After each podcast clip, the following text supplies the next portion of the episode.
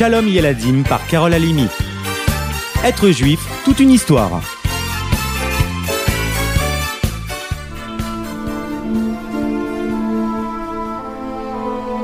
Quelle incroyable histoire que celle de ce petit garçon que tous surnomment Loulek, qui devint Rav Israël Meirlo, grand rabbin d'Israël. De père en fils, 36 générations de rabbins se sont succédés dans la famille de Rav Moshe Chaim En ce jour de juin 1937, naissait son quatrième garçon, Israël Meir, celui qui allait continuer cette tradition en survivant grâce à une somme incroyable de miracles à la guerre, à la faim, à la perte de ses parents, jamais il ne perdit l'espoir ni le courage. Depuis cinq ans déjà, les Allemands dominaient le monde de la façon la plus terrible qu'il soit. Quand en novembre 1944, ils décidèrent de renvoyer les derniers juifs qui travaillaient dans les quartiers où ils avaient le droit d'habiter. On appelait cela des ghettos. Forcée de se diriger vers des trains sans savoir où elle allait, la maman du petit Loulek, sentant qu'un grand danger menaçait son enfant, le souleva aussi haut qu'elle put et le lança dans les bras de son frère, Naftali, qui lui faisait la queue dans le train d'à côté, spécialement réservé aux hommes capables de travailler. Toulek, Toulek, prends Loulek. Au revoir Toulek. Au revoir Loulek. Malgré sa grande surprise, Naftali, Toulek, rattrapa l'enfant et entendit les derniers mots de sa mère. Ainsi, le jeune enfant de 7 ans prit le chemin de Buchenwald blotti contre son frère qui se jura d'honorer la promesse qu'il avait faite à son père. Fais attention à ton frère, protège-le. Et si vous sortez vivant de cette guerre, partez en Eretz Israël. Sur cette terre, on ne fait pas de mal aux Juifs. Naphtali n'oublia jamais cette leçon. Arrivé au camp, Naphtali se demanda comment cacher un enfant de 7 ans, qui à coup sûr serait arrêté si on le trouvait. Avec l'aide de deux amis, Toulek en mit Ofla Loulek dans une couverture bien serrée et le mit dans son sac. L'enfant se plia de son mieux et ne sortit plus un son de sa bouche. Effrayé, Naftali passe à l'entrée du camp avec son petit frère cramponné dans son sac en bandoulière. Une suite inespérée de miracles conduisirent le jeune Loulek vers Fiodor, un russe très fort, qui le prit sous sa protection. Tel un père, il mit tout en œuvre pour lui rendre la vie meilleure. Un jour des pommes de terre, un autre c'était du pain, une fois des chaussures, et même un jour, Fiodor lui confectionna des oreillettes de laine grâce à une vieille écharpe qu'il avait dégotée. Je me sentis béni de Dieu, tandis que les autres supportaient le froid et la glace. Fiodor fut un héros qui m'aida à supporter le froid, la faim, les dangers qui me menaçaient, raconta Loulek bien plus tard. Un jour, enfin, en avril 1945, les Américains arrivèrent au camp. Une voiture s'arrêta et Rav Herschel Schechter, le rave responsable des militaires, descendit et marcha vers les différentes baraques. Ce qu'il découvrit à ce moment l'effraya. Tout n'était que misère. Qu'a-t-on fait de ces hommes se dit-il. Soudain, au milieu de tout cela, caché et effrayé, deux yeux le regardaient. Rav Schechter s'approcha, des grands yeux ouverts, comme des billes, plein de questions. Non, ce n'était pas possible.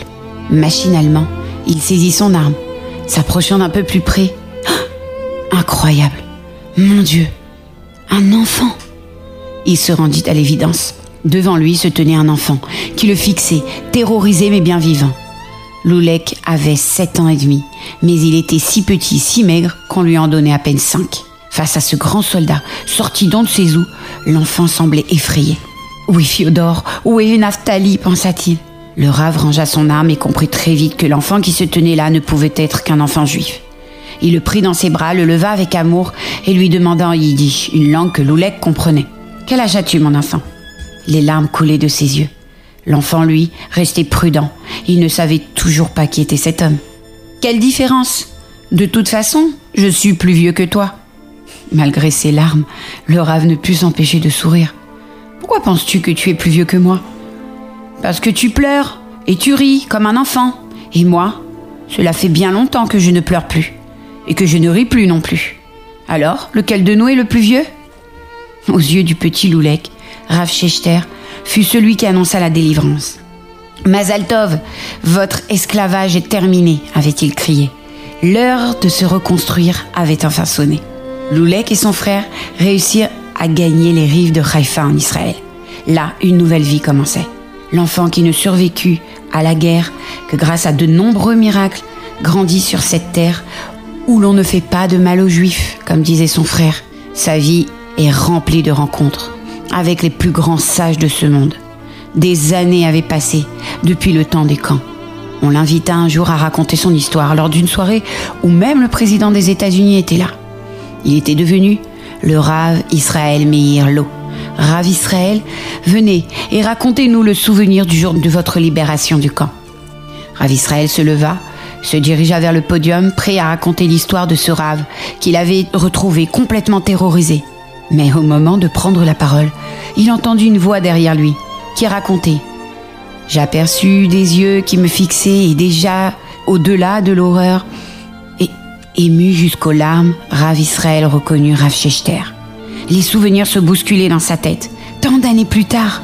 Eh oui, le président se leva et dit alors à Lolek, en lui prenant la main, Je voudrais serrer la main d'une légende vivante. À la question Comment un enfant de 8 ans sorti des camps sans père ni mère a-t-il pu devenir grand rabbin d'Israël? Rav Israël Meyerlo rappelle simplement que dans sa famille, on est rabbin depuis 37 générations. Mon père a fait jurer à mon frère de tout faire pour que je reste en vie, ajoute-t-il. Il savait que j'étais assez petit pour pouvoir me reconstruire et continuer de vivre.